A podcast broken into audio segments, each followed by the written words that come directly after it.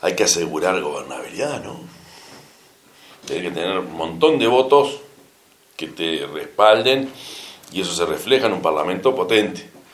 Entonces, yo creo que ese 2 de marzo va a estar condicionado por lo que pasó en octubre, fundamentalmente. ¿no?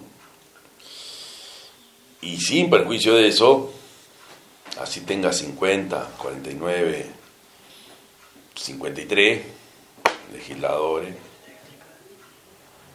el diputado, por ejemplo, eh, tenés que, me parece, que hay que apuntar a que en cuatro o cinco líneas de trabajo, el más amplio de los consensos.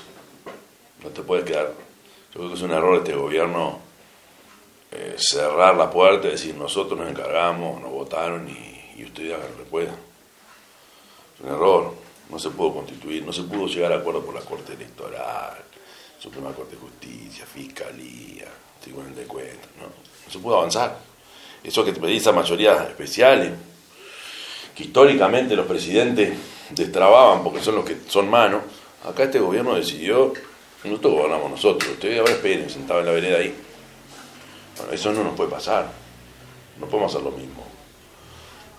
Porque hay temas que si no los trabajás a mediano y largo plazo y ahí precisás cierta cierta tranquilidad que te da un consenso. Con este tema no se jode. Este, si no, para mí eso es lo primero. No lo lográs el 2 de marzo, lo tenés que empezar a trabajar de antes también.